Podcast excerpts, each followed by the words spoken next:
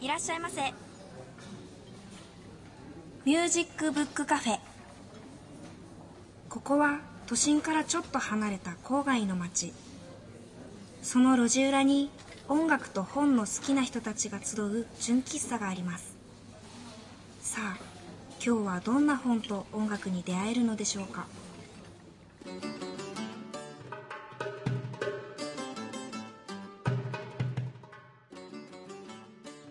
皆さんこんにちは。ミュージックブックカフェのほのかです。このカフェがオープンして1ヶ月が経ちました。いやーあっという間ですね。最初はどんな方がご来店くださるのかドキドキで。変に緊張してかしこまっちゃったりしてたんですけど最近は少しずつリラックスできるようになってきました。今日もこうして皆さんにお会いできていることがもうすっごく嬉しいです。いつもご来店ありがとうございます。このカフェにゲストとしてご来店くださる方も本当に魅力的な方ばかりなんですよ。それに好きなことを話しに来てくださってるからなのか皆さん目がキラキラしていて話し出した途端にキラキラーって輝き出す音が聞こえそうです。声しかお伝えできないのが時々惜しく感じちゃう時もあるくらい。ご紹介していただいている本もとっても魅力的なんですよ。内容表紙紙質挿絵文体どれ一つとってもその方の愛情と思いで溢れています。とても営業時間中にはお伝えしきれないほどの魅力が詰まってます。だからぜひ皆さん実際に手に取ってほしいんですよね。私たちもそのたくさんの魅力をこれからも全力でお伝えできるようにますます頑張りますのでどうぞよろしくお願いします。さあそれでは早速最初のコーナーです。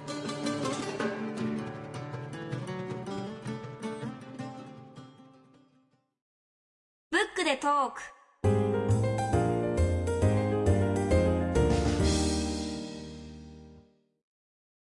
本日はライターでコラムニストの長谷川町蔵さんをゲストにお迎えしています。長谷川さんは1968年東京都町田市出身。映画やテレビドラマ、音楽、文学からセレブのゴシップまでアメリカのポップカルチャーをメインにクロスオーバーなジャンルで執筆するライターコラムニストです。ハチさんと一緒にお話を伺っていきます。長谷川さん、こんにちは。こんにちは。今日はよろしくお願いします。よろしくお願いいたしま。ますえっと、僕は実は長谷川さんとは文化系のためのヒップホップ入門という本を、えー2011年に大和田敏之さんという、まあ、大学の先生との共著なんですけども、はいえーこれをまあ出させていただいてまして、はい。はい。で、実はまあある程度最大のベストセラー、ロングセラーとしてですね、今も最大のはい、売れ続けてる。もうヒップホップを知りたければこの本を読めとおいうー。名著だという、はい。手前味噌もいいところなんですけども、えー、言わせていただきますが、普段はその映画とかテレビドラマとか、主にアメリカのポップカルチャーを中心にライターさんとして活躍されてるわけなんですけども、はい。えーその長谷川さんがですね、今年の初めになんと小説を出されたというおことで、で、これはとにかくちょっとまあお話を伺わなきゃなとはい。いうことで、今回はい。お越しいただきました。ありがとうございます。はい。はいで、えーまあ最初にどんな小説なのかということをですね、まあ簡単にご紹介したいと思うんですけども、えっ、と、まず設定としては、はい町蔵さんの出身地である東京都町田市をはい舞台にしてますよね。それから主人公は女子高生たち。まあ、中学生から大学生になる、女の子たちはいの。まあ、主に。群像劇という。そうですね。はい。はい。全部で何人ぐらい出ましたっけ？9人なんですけど、それを取り巻く人を入れると、はいはいはいもう20何人出てきて出過ぎだってよく言われますね。でも大変コンパクトな分量でね。そうですねあの、ほのかちゃんも一気に読んじゃったと思うんですけど。はい一気に読みましたはいで、えーちょうど主人公たちとほぼ同世代ということなんですがほぼ同世代、2、3歳、私の方が上かなっていうぐらいの。まあ、町田市のことはあまり知らないかもしれないですけども、そうですね。どうですか、読んでみて。いや、読んでみて、あの、最初表紙を見たときに、イラストがレトロな感じで、結構こう、難しい言葉とかが使われてるのかなっていう勝手な印象を 受けまして、でも中見てみると、あの、その女の子たちがこう、話すシーンとかが、もう、若者言葉うん。なんですよ。もう全然うち。らとか、私が中学時代使っていたような言葉がそのままうんおーすごいですね。話し方があれはどうやって研究じゃないですけどされたんですか？あれは妄想と補正っていう パターンを作ってい妄て想、まずあの、基本的にあの、自分はすごいあの、アメリカ映画が好きなんで、はい。えっ、と、日本の、要するに女子高生描いたものとかほとんど実は知らないんですよ。だから、アメリカの、えーコメディ映画とか、ティーンムービーみたいなものを日本に持ってくとどんな感じで喋るだろうって思って、まず妄想でガーって書いてみたんですね。ほそれで、えーちょっとタワブックさんから、光悦ガールを2、3名紹介していただいて、あの、光悦ガールっていうのはテレビドラマに出てくる意味の光悦ガールですね。はいで、あのね、ちょっとディテールを直してもらなるほど。ただね、意外なほどに直しは入ってないです。これはすごい自慢したい。さすがです妄想がリアリティに勝ったっ身近にいないわけですよね。全然いないですそういう世。代の女の子。全取材もしてないです。あ、そうなんですか？すごいねしてるのかと思ったええ。普通なんか、小説って、あの、中学時代の子たちでも私たち、私たちはとかいう風に書かれてたりするんですけど、実際の中学の女の子って私って言わないんですよね、まだ。うんうんうんななんて？でも、うちとかなんです。あ、うちっていうね。うちらとかすごいたくさん。ん出てくるじゃないですか。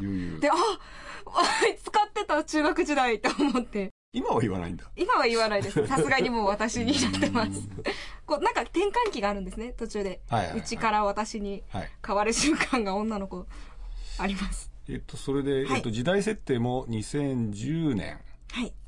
の時が中学2年生でそうです。すね。それから2017年の春まで。そうですね。これはまあ言っちゃってもいいですよね。これは全然いいです。はい。が舞台であるはい。はい。ということで、まあ非常にこう、リアルな時代を反映している小説なんですけども、はい。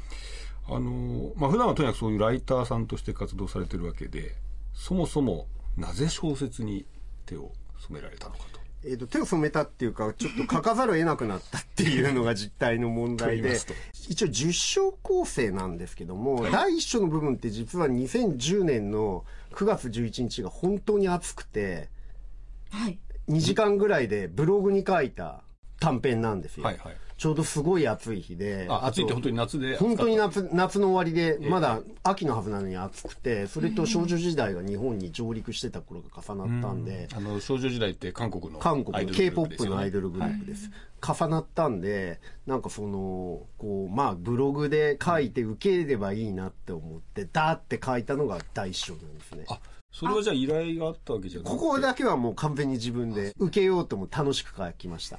で、その後、あの、ウィッチンケアっていうインディー文芸誌がはい。ありまして、はい。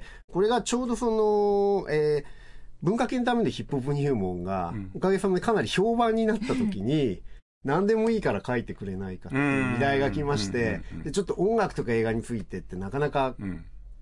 まあいろんなとこで書いてんで、じゃあもう書けないもの一番絶対依頼が来ないもの書こうと思って、これは小説だなって思ったんですよ。で、チャレンジャーだな。で、そすの、ね。ウィッチンケアの主催者の多田さんって人がええ、話したら偶然町田市出身だったんですおよ。ーはいで、その時にこの最初の第一章の私の少女時代っていうのは、えっ、と、自分の中学生の感覚を思い出すために、はいえー適当に町田市を舞台にして書いたんですね。だから2010年時点の中学生なわけです。で、多田さんから依頼来たんで、誰が読むかもちょっとわかんないじゃないですか。うんそうですね。文芸誌ですもんね。だからもう多田さんだけ喜ばせればいいやって思って、よし町田を舞台にして、町田のリアルなスポットが本当に出てくる話を書こうっていうのが第一。実在するお店とか。はいあ、実在してるお店が。全部、ほぼ全部実在なんです。で、あのーあとは自分のための楽しみとして、この、大書の私の少女時代に出てきたキャラクターを誰か出そうで、こう、微妙に同じ世界の物語で、ん。えー、繋がってるっていう遊びを入れてみて、これはもう完全に自分にとっての遊びでしかないんですけど、それで書いたんですよ。で、実はこの中で言うと、えー、プリンスノイズっていうのと、はい。サードウェイブっていうのとあとニューユーって5本目。これが、えっ、と、年一で書いてるものなんです。で、えー去年のお盆前ぐらいに、急にそのウィッチンケアっていうところが、タバブックスという、えっ、と、その、また出版社からはい。こちら、まあ、一人出版社と言っていいのかな。そうですね。あの、パルコ出版の方が立ち上げた出版社で、えーまあそこと提携したんで、ちょっとまとめて出せる人から手を、あの、上げて、書いてほしいみたいな話に書けますかみたいな話が来たんです。で、これ年一で書いていくと、この、私の少女時代に出てきた勝ち組の女子キャラっていうのは9人いるんですよね。少女時代の人数なんですけど。で、9人書いていくと、もう何年かかるかわかんないですよ。年一で書いていくと。だからもうこれは、よし、今もう書きますと。まあ、一気に書いちゃおうと。そうで、3人出したから、あと、要するに、6人書かなきゃいけないんですけど、いや、もう6人分、もう秋までに書きますよって言っちゃって、にもう2ヶ月半しかないんですよ。で、それまでに、えっ、と、書かなきゃって思って、一気に、うん。10、9、10で書いたのが、残り。っていう感じ。で、結果的に小説になったっていう感じですね。はい。でまあでもね、章ごとにその視点が違ってるし、えっ、と、これ言えないですけど、最後の方にちょっとね、おっとびっくりすはいる仕掛けも出てきて、ですよね。これはすごいなと思いますけど。はい。ちょっと、あのー書いてるうちに何か必要だなって思って、ええまあ、ちょっとその、やってみたって感じですね。で、後で先に書いた方を、その、あのー展開に合わせてちょっと書き直したんですけど、はいほとんど手を加えてないんで、すごい。あの、私の中でこれが真実だったっていうことにもう勝手にしてるんですね。何かその、いろ食い違っちゃうとか、そういうことあんまりなかったんでですよ、実は。うん。だからそれはね、面白いですね。最初から全体を構想して書いたみたいですもんね。そうなんですけど、実はそうではないんですね。そうじゃなかったですね。はい。松田さん、普段小説はえっと、アメリカの小説は、まあ、そこそこうん。読んでますね。はい。やっぱり映画とか、音楽とかと、まあ、並行して、はい。まあ、流行ってるものとして一応吸収した方がいいかなと思ってある程度は読んでるみたいなイメージです。なるほど。はい。じゃあ、特にでも別に影響を受けたとか、インスパイアされたとか、そういう小説があるわけじゃ全然なさそうですね、今の話だと。ああ、それはまあでもいろいろあるふうに。あいろんなところからいろんなところからあって、あーまああと映画もものすごいあるんです。そうか、そうか、はいそうか。。はい。映画の教養は半端なさそうだ。いえいえ、教養はないんですけど、きなんかこう、食いかじったものが、断片が、そこかしこに散らばってる。なるほどね。なんかその苦労したこととかないんですか？苦労したことは、やっぱり、あの、これ実は今まで書き下ろしたところって、その第一章を除けばですね、全部男目線で女の子を持って書くっていう短編なんですよ。それなら割とすぐ書けちゃう。うん自分を少し年を変えればうん書けちゃう。で、進んでいくにつれて、女の子一人称で書かなきゃいけなくなってくるわけですよ。このプロットだとどうしても。それがやっぱりどうなんだと俺が書くのはって思いながら、でも、その、頑張りましたっていう結果なんですそっちの方が印象残ってますいや、ね。割とそうなんですよね。ちょっと思、思いのほかそれは良かったなと思います。男の子の影が薄く、まあ、あの、男子からいろんな女子を思うって、キラキラした女子を思うみたいな話を最初に書いてて、それはいくらでも書けるんですけど、女子から書いっていうのがやっぱりチャレンジでありましたね。はい。じゃあこの辺であの、ちょっと今、ちらっと名前が出ました。少女時代の曲を聴いてみましょうか。えー冒頭に出てくる曲ですよね。はいはい。それでは、少女時代のジニーをお聴きください。少女時代のジニーでした。これは僕も随分プロモーションビデオを何遍も見た記憶が。ああ、そうなんですか。ビジュアルがね、ないのもったいないですね、ちょっとね。ああ、そうですね。今、音だけしかお送りできないのが。はい。残念ですが。はい。で、これはまあ韓国のポップスなんですけども、まあこの小説にはまあ長谷川さんお得意のですね、えーアメリカのロック、アメリカだけじゃないですね。英いろんなロックやポップスの実在するこういう名詞が出てきまして、この辺はもうお手の物という感じだと思うんですけども、まあそのあたり、えー他に映画とかドラマとか、いろんなジャンルのことも含めて、えー後半に伺うことにして、ここでちょっと一休みしたいと思います。アルテスインフォクリップ。今日はお二人、ゲンさん、ハチさん、はいご紹介いただくのはどんな本でしょうか？ほのかちゃん、あの、ラ・フォル・ジュルネって知ってますか？ラ・フォル・ジュルネ。そう。ですか？ラ・フォル・ジュルネ。えっ、と、毎年、はい。えーゴールデンウィークに、東京だと丸の内、あと、新潟とか琵琶湖とかですね、あの、そのあたりでやってる音楽祭なんですけど。音楽祭。はい。クラシックのフェスティバルですね。はあ。そうなんです。直訳すると熱狂の日。そう、熱熱狂の日えーという暑いですね。そうですね。暑い。まあ、暑いゴールデンウィークとはいいうことなんですけど、あのーそのラフォルジュルネっていう音楽祭っていうのは、まあ、日本でははいもう今年あの13回目かな、うん、なんですけど、フランスで始まった音楽祭で、はい。その音楽祭を、えー始めたプロデューサーがいるんですね。はい。それがルネ・マルタンっていう人なんですけれども、音楽評論家の、えー林田直樹さんという方がルネ・マルタンさんのもう珠玉の言葉を50集めた本っていうのをあの、はい2月に出したんです。2月に。はい。ルネ・マルタンプロデュースの極意という本なんですけれども、はい。サブタイトルはビジネス芸術人生を豊かにする50の哲学という、豊かにする50の哲学。そう。もうあの50言葉があってそれの解説っていうもうあ単純なそういうシンプルな50個。あー。そうなんです。あの例えば、えーはい。愛の物語を構築すること。それがビジネスだ。もうこの人はね本当に喋ってると、もう生き生きた生きたコピーライター。みコピーライターみんな生きてますけど。も あの、もう喋ってるとすごすごいもうなんなんていうかコピーライティングになってる。それ全あて、が。もうその言葉、そう。発されるそ言葉がもう。本当に素晴らしい言葉ばかりで、はい。それをもう50に厳選して並べた本なんです。あ、もう厳選した中の50。そうですね。はい。もうそのあのラフォルジュルネっていうのが、はい。毎年100万人を集める音楽祭なんです100万人も。はい、ですからクラシックの世界ではもう世界最高のプロデューサーと言っていいと思うんですけど、うんその人の成功哲学を集めた本です、えーその本を書いた林田直樹さんには、はいえー5月にぜひこの番組に登場してもらおうと思ってますはい。今日ご紹介したルネ・マルタンプロデュースの極意、ビジネス、芸術、人生を豊かにする50の哲学はアルテスパブリッシングから好評発売中です。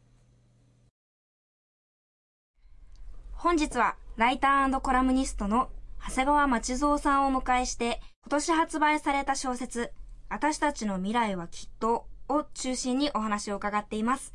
後半も引き続きどうぞよろしくお願いします。よろしくお願いします。よろしくお願いします。えー、長谷川町夫さんのお仕事として最初に文化系のためのヒップホップ入門という本をご紹介したんですけども、まあ、他にもたくさん本出されてまして、えー今ちょっと今日持ってきたんですけども、えー例えばですね、ヤングアダルト USA。これは山崎まどかさんとの共著で、えっ、と、まあちょっと帯を読みますと、海外ドラマ、ラブコメ、学園映画、ヤングアダルト小説でわかるスクールカースト、モテヒモテ問題、プレッピー、婚活などなど、これは要するにアメリカの最先端事情をこういうエンタメ作品から知ろうという本なんですけども、それからまあ21世紀アメリカの喜劇人とかですね、まあこういうとにかくそのアメリカカルチャーのを紹介した本が多々あるんですけども、まあアメリカの映画界といえばアカデミー賞。がまあ日本でもおなじみなんですけども、今年の授賞式、まあちょっとしたサプライズもあったりして、はい、ムーンライトがですね。土壇場で、はい。はい、まさかのララランドに勝つというえ大逆転劇がありまして、はい。あの辺の今年の受賞作品とか、松尾さんから見てどうなんですか？いやー、まだ世の中捨てたもんじゃないなって思いましたね。そうですか。ええあんなに余計な説明がない、うんいわゆる簡潔でストイックな映画が受賞したっていうのは、なかなかすごいことだとそ。の作品賞のそうですねすねはい。はいあの、結構アカデミー賞の審査員って、その白人の年寄りによってええ。審査結果がいつも偏っていて批判を受けてきたわけですけど、うんうんまあ、その反動なのかもしれないけど、それでもムーンライトが取るっていうのは、やっぱりこれはとっても画期的なことだし、えっ、と、いろんな人々に勇気を与える結果になったんじゃないかなと思います。ただ、ララランドも個人的には全然嫌いじゃなくて、ララランドって本当に若いスタッフが、えっ、と、今もう誰も撮らなくなった LA の街で、フィルムで撮った映画なんですよ。ああれフィルムで結構あれ手作りなんですよ、めちゃくちゃ。だからなんかそのエスタブリッシュメント対そういう黒人映画っていうんではなくて、実は両方ともインディーだったっていうのは、うんなかなか、あの、戦いとしては面白かったし、あの、いい年だったなっていう思います。じゃあララランドの方も必ずしもハリウッドの大資本映画で全然違うんですよ、実は。はい。まあ、クラウドファンディングこそしてないでしょうけどそう、もまあ、アウトサイダーが作った映画なんですね。そこはやっぱり素晴らしいことだと思いねます。あの僕の周りではララランドはどっちかというと賛否両論という感じにい近い。や、火の方が多いんじゃないですか。火の方が多いんですか？え、なんでですか？うるさ型が多いんで。あのですね、簡単に言うとですね、はい。今のジャズの聴き方っていうのがあるんですけれども、えーあそ主の人公ジャズミュージシャンじゃないあ、そうですよね。えーララランドに出てくる、あの、しそのライアン・ゴフリング扮する主人公っていうのは、もう昔ながらのガッチガチに頭の固いジャズオタなんでしょうね。だから頭今硬、そうですよね今の日本ので、こう、ボッコしつつある、あのージャズの聴き方を真っ向から否定するようなことを言うんで、多分それへの反発っていうのはすごいあると思う。ただ、はい。あの映画っていうのはもう時代遅れの二人が肩寄せ合ってっていう、わびしくも寂しい映画なんで、その音楽の聴き方で批判するのはもう、やっぱもう全然おかしいんですよ。批判の仕方として。筋違いだと筋違いもいいところなんで、そんなところで怒らないでほしい。うん、インディー感覚のことを褒めてほしいですね。はい。と思ってます。はい。そうか。さすが。そうですね方ですね。えーあのー僕は随分その固有名詞ですねドラマとかの、えーを松尾さんの口から聞くことがかなり多かったんですけども えっと例えばですねネットフリックスで放送されてるんですかね？されたはい。「えーゲットダウン」というゲットダウン。はい。ゲットダウン。知ってますか？知らないです。いや、見てください。ゲットダウンメモしておきます。あの、ヒップホップの創世期、あの、まさに始まった70年代の後半のニューヨークを舞台にした、えーまあ、いわゆる青春ドラマなんですけども、当時の、あの、文化状況とか、政治とかも含めてヒップホップがどう生まれたかっていうのを、すごいわかりやすい感じで見せてくれるドラマで、で、当時ってまさかヒップホップがこれだけ大きなものになるとは誰も思わなかったんで、映像も残ってないんですよ。全部ゲットで行われたことなので。はいで、それを、まあ、映像化したんですよね。そこがやっぱりすごい面白いところだと思いますし、えーまさかオーストラリア出身のバブラーマンがここまでやるとはっていうちょっと監督のねでもバブラーマンは全然ヒップホップと無関係に大好きだったんですけど、彼がヒップホップのドラマを撮ると聞いて、これはやっぱヒップホップ好きから責められるなと。俺が俺がバズを守らなきゃって思ったんですよ。したら意外と、意外とちゃんと良くて、みんな喜んでくれたんで、本当良かったです。はい。あの確かにねヒップホップがどうやって生まれたかっていうのはその、まあ、本はいろいろ出てますけどもそうなんですよ。まさに映像は本当にないのではい。はい。映像として写真も少ないでですよね写真もね、少ないし、あれがね、実は81年ぐらいの写真が多いんですよね、実際は。で本当にその70年代後半のものって本当に少ないんですよ。はいはいだからそういう意味では貴重だなと思います。今言ったネットフリックスって、えー、とインターネットで配信しているまあ、そうですね。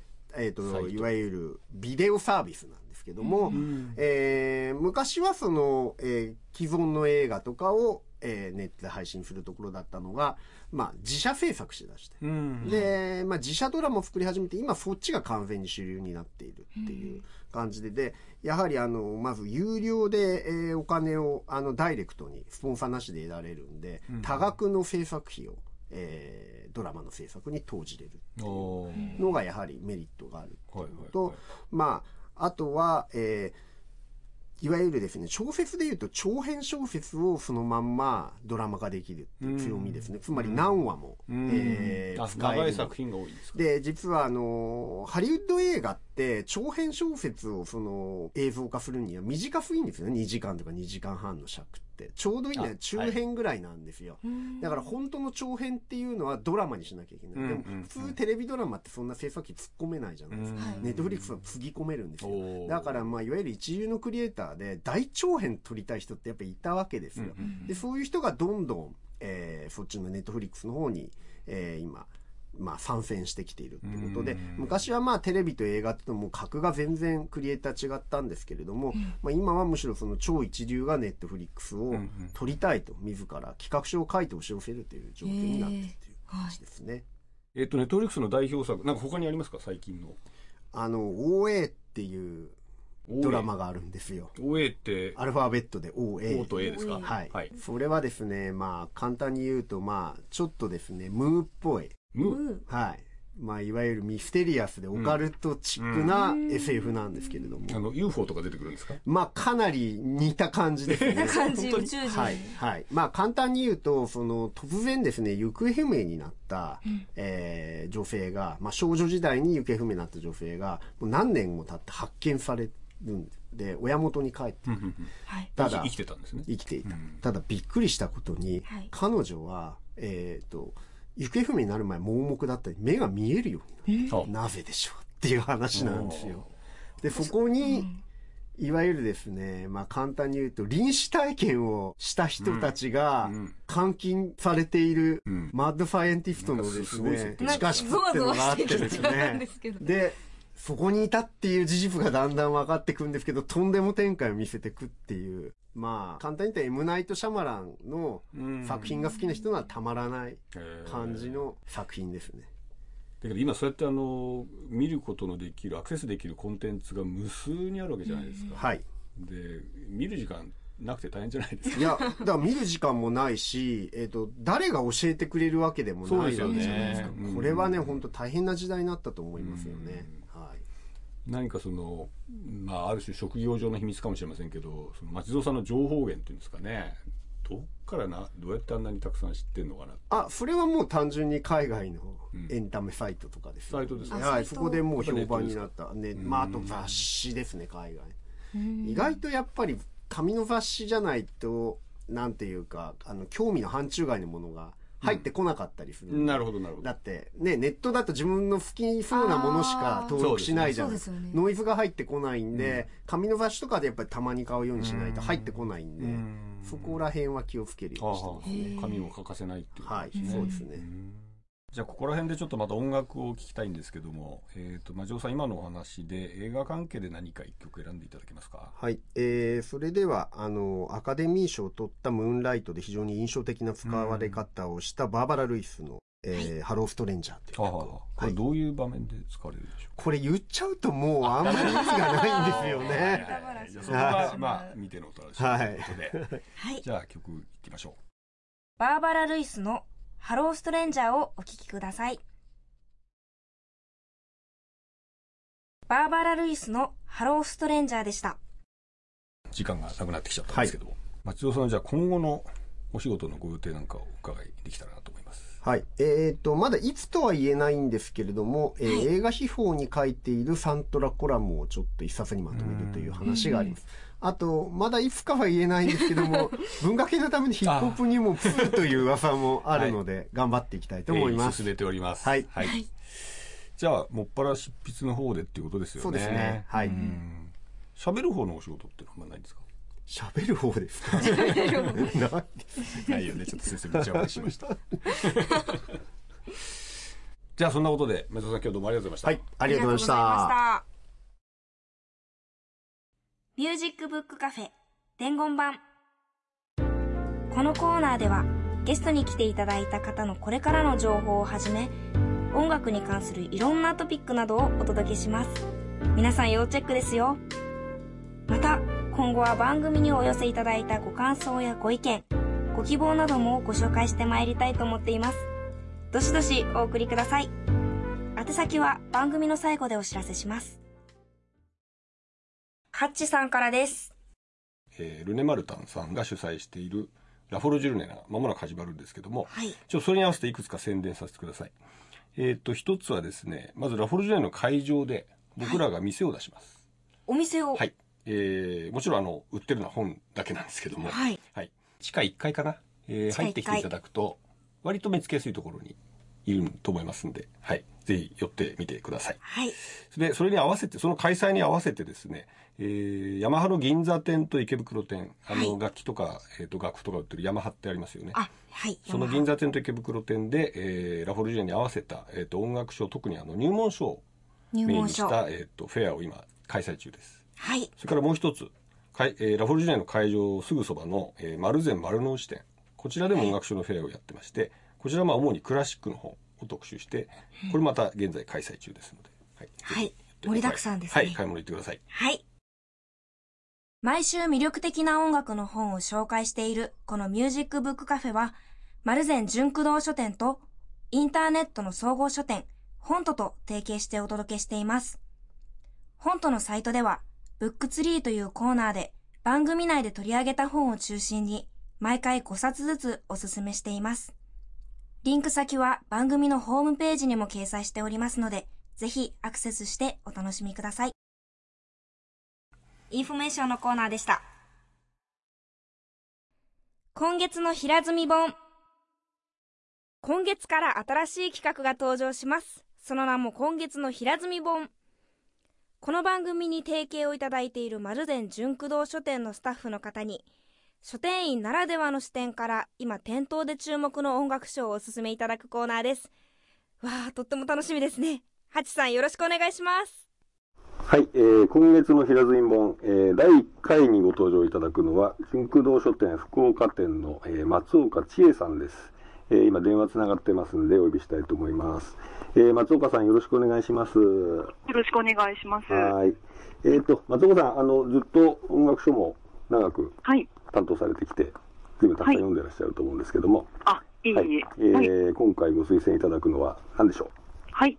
えー、私が今回お勧めするのは、えー、大田敏之、磯部亮、吉田正史著、ラップは何を映しているのか、日本語ラップからトランプ語の世界まで、は毎い毎日新聞出版です。うはい、毎日新聞ですね。あの、今、大変僕のタイムラインでも、とても話題になってる本なんですけど、はい。はい。えっ、と、だいぶ、あの、売れてるんですか、この本は。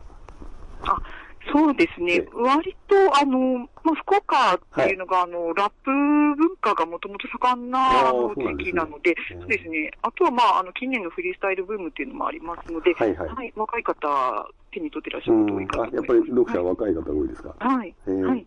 えっ、と、なんか松岡さんとしてはどの辺がおすすめのポイントでしょあ、そうですね。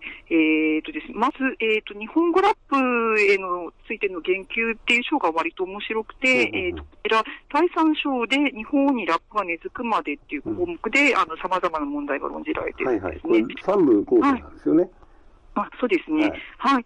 で、えっ、とですね、こちら、あのラッパーでもある吉田正史さんという方がすごい、あの、いいことを、あの、おっしゃってまして、ええあの、それまで見えてなかった様々な場所の様々な生活というのが、ラップという形で可視化されるという、あの、フレーズがありまして、はい。えっ、と、こういう論じ方されている書籍っていうのは、あの、割と異色なのではないかと思いますので、ねはい。あんまりあの、日本語ラップの評論っていうのはまだそんなに出てないですよね。あ、そうですね。えっ、と、はいこれからのジャンルだと思います。はいはい。はい。えー、他に何か見どころというか。あ、はい。その後、まあ、大和田さんがフリースタイルブームについて、一定のルールに縛られた場を作るということで、逆説的ではあるけども、開放性を担保するっていうふうにおっしゃってまして、はい。で、えっ、と、こういった、そうですね、あの、やっぱり、場を設ける、枠を設けるっていう中で物語表現が踏襲してくるこそが、えっ、と、場の重要性という、大和田さんがおっしゃっていることで、うん。まあ、それは今後の本屋さんのあり方にあーも関わってくることなんだと思はいいます、はい。あねの、はいバッテンあれですよね、フリあの、テレビのフリースタイルダンジョンとか、はい。あるいはまあ、あの、僕もよく知らないんですけども、あの、はい。サイファーって、ええ。要するにフリーのラップ合戦みたいなことですよね。はい。はい。そういう、だから場、場のあり方に注目している本だっていうことも言えると。そうですね。はい。はい。なるほど、なるほど。えっ、と、ヒップホップ、ラップ関係だと、はい。今まではどんな本がよく出てるんですか、えっ、と、そうですね。えっ、と、割と、まあ、まあ、あのライムスターの、あの、歌丸さんの、そうですね、新コミュからブラスト口論っていう本あが出まはい。して、だいぶはいもう長くね、そうですね、あれもかなりね。のロングセラーになってますね。はい。あとは、あとは、そうですね、まあ、あのー菊池に、これはちょっとジャズのジャンルになってしまうんですけども、菊池成さん、大谷義夫さんで、えっ、と、メディア総合研究所から、東京大学のアルバート・アイラーっていうのが出まして、で、これもまあ、あのーそうですね、えっ、と、割とその、えー授業を収録するうん、っていう。あれ、東大の講義でしたよね。はい。あ、そうですね。はいこれも割と、あの、今回、その出された書籍と、その2回部分っていうのはありまして、はい。やっぱりちょっとこの話をその収録するっていう形式の本が、まあ、ここ気に入れてるっていう、ね。はい、背景もあるんだとはい思います。はいはい。はい。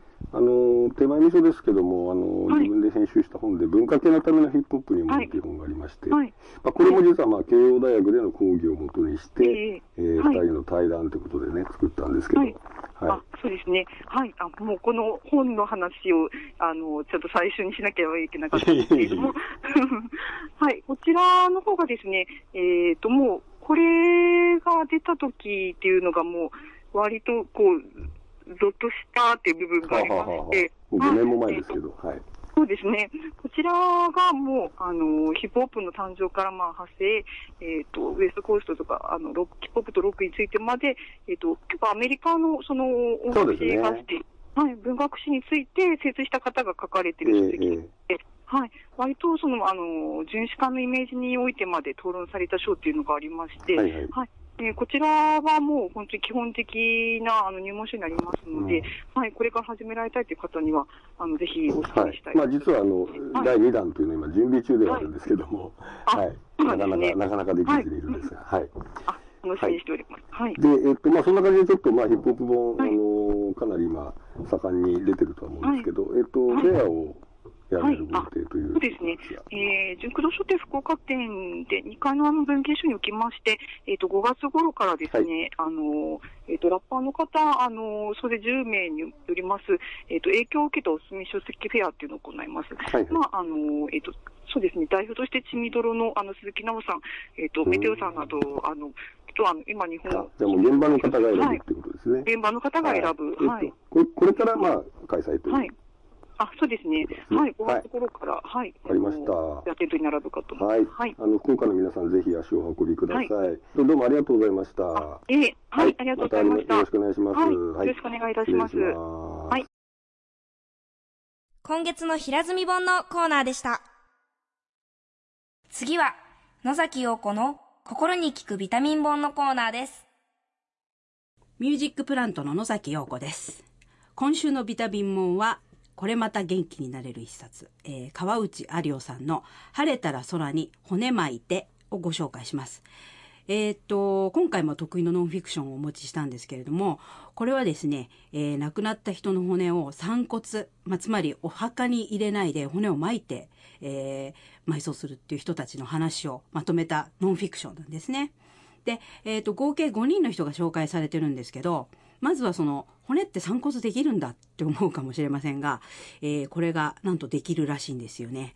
で、例えば旅行先の外国で埋葬したりとか、あとその人が好きだった山にこう、家族の人が山登りして骨を巻いたりとか、そういういろんな人の話が出てきます。で、すごくね、面白いなと思ったのは、この本には要するに本人が亡くなっちゃったんで、全く本人は登場していないんですね。でも、本人を囲む人たちによって、これほど本人がですね、くっきりと人となりとかが浮かび上がってくるっていうのがね、えー素晴らしいなと思ったわけですが、特にあの、最後の5人目の人なんかは、あの、インドに行っちゃうんですけど、もうインドなんか生と死の境目がないっていうこの感覚がね、圧巻で、えー非常にこう、なんて言うんだろう、大事な人を亡くしたモヤモヤ感みたいなのも払拭されるような、こう、読語の爽やか感っていうのがね、素晴らしくて、えー大変良い本だと思いますので、皆さんもぜひ読んでいただきたいなと思います。えー川内さんは、えーパリで飯を食うとか、バウルの歌を探してっていう素晴らしい傑作を次々と出されているノンフィクションライターさんなんで、えーとにかく文章が上手くて深いです。ぜひ、あの、読んでみてください。さて、えー今日の音楽は JPP というフィンランドの大御所伝統音楽バンドの大変な傑作をお持ちしました。えーうちでリリースしといて大変な傑作っていうのもなんですけど、えー6人のバイオリン奏者、ベース、そしてピアノという編成でやってます。えー昨年リリースしたスカイワイヤーっていうすごい傑作アルバムの中から、スオマライネンハーバルシっていう可愛いワルツを聴いてください。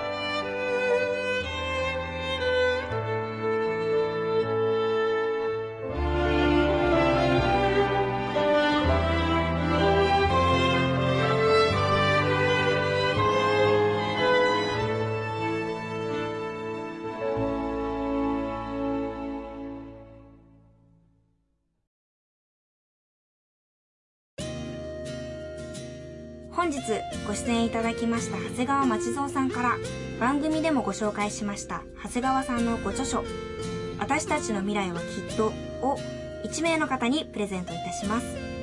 ご希望の方ははがきファックスメールにお名前ご住所電話番号をお書きの上私たちの未来はきっと希望と明記してお送りください。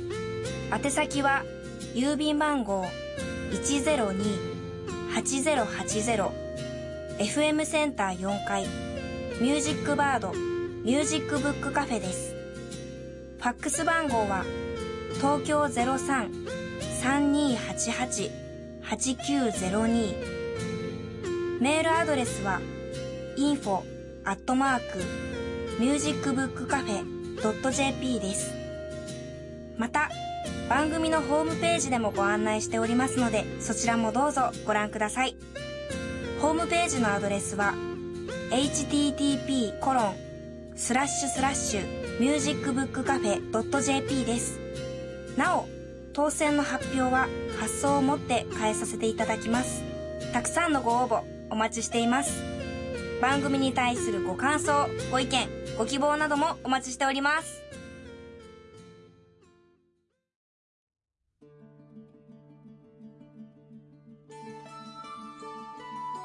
いやもうだいぶ暖かくなってきましたね、うん。動きやすい季節に。もう楽になりましたね。もう待ちに待ってましたもう私はこの またまた花粉の話題今日も話しますかいやいやいやいいですね体も動かしやすくなってきて。え皆さんスポーツとかやられるんですか？やりません。あやらないんですか？僕は知ってるって言ってた。あそうですその話は、なんかうん。あれスポーツって言わないでしょ。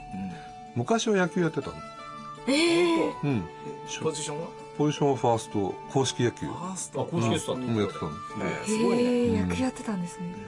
見るのは死ぬほど好きですけどねあ見るのは？特にサッカーは。サッカーが？もう僕は音楽とサッカーがあれば何もいりません。そうなんかあのろ6月ぐらいになるとね、い、なくなるあのん？年いなくなるるってどういうことですか？2年おきに消える。消える？6月は仕事できないんですよ。え？なんでかっていうとワールドカップとヨーロッパ選手権があるから。えもうそれはそれみんな大変。いや行かない。さすあがに行かない。びっくりした。びっくりした。そういうことですね。見るのに大変で。仕事どころじゃないんえゲンさんは何かスポーツやられるんですか？スポーツやらないんですけど、はい。やっぱり見るのはねあのテニス、うん。あすっごい好き。あうんテニス好きですよ。テニスのどこら辺が？どこら辺でしょうね。やっぱりなんか心理戦でしょうやっぱりあれは、ああそうですよね、うん、うん、なんか今メンタルがみたいなね、うん。一人だからさよくわかる。それでね僕はねうん。あの松岡修造があんまり好きじゃないんです。いや小声で言った完全に入ってますよ今のこれなんでですか？いや。まあまあそこは深く。ついてああそこは？そうなんです。じゃあまたこれが閉店後に聞こうかな、それは。はいじゃあ来週も音楽の方に関するホットな話題を素晴らしいゲストとともにお送りいたします。どうぞお楽しみに。それでは皆さんさようなら。さよなら。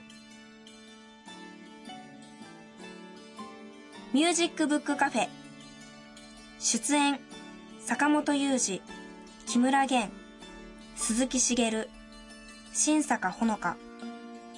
録音編集大久保玲奈阿比留良平企画構成制作友人プランニングアルテスパブリッシング制作協力城西国際大学メディア学部以上でお送りいたしました。なおお聴きいただきましたオープニング曲は田崎水弘さん作曲の「ゴワゴワ」エンディング曲は角田隆さん作曲の「風の丘」を古楽器バンドタブラトゥーラの演奏でお送りいたしましたそれでは来週もどうぞお楽しみに。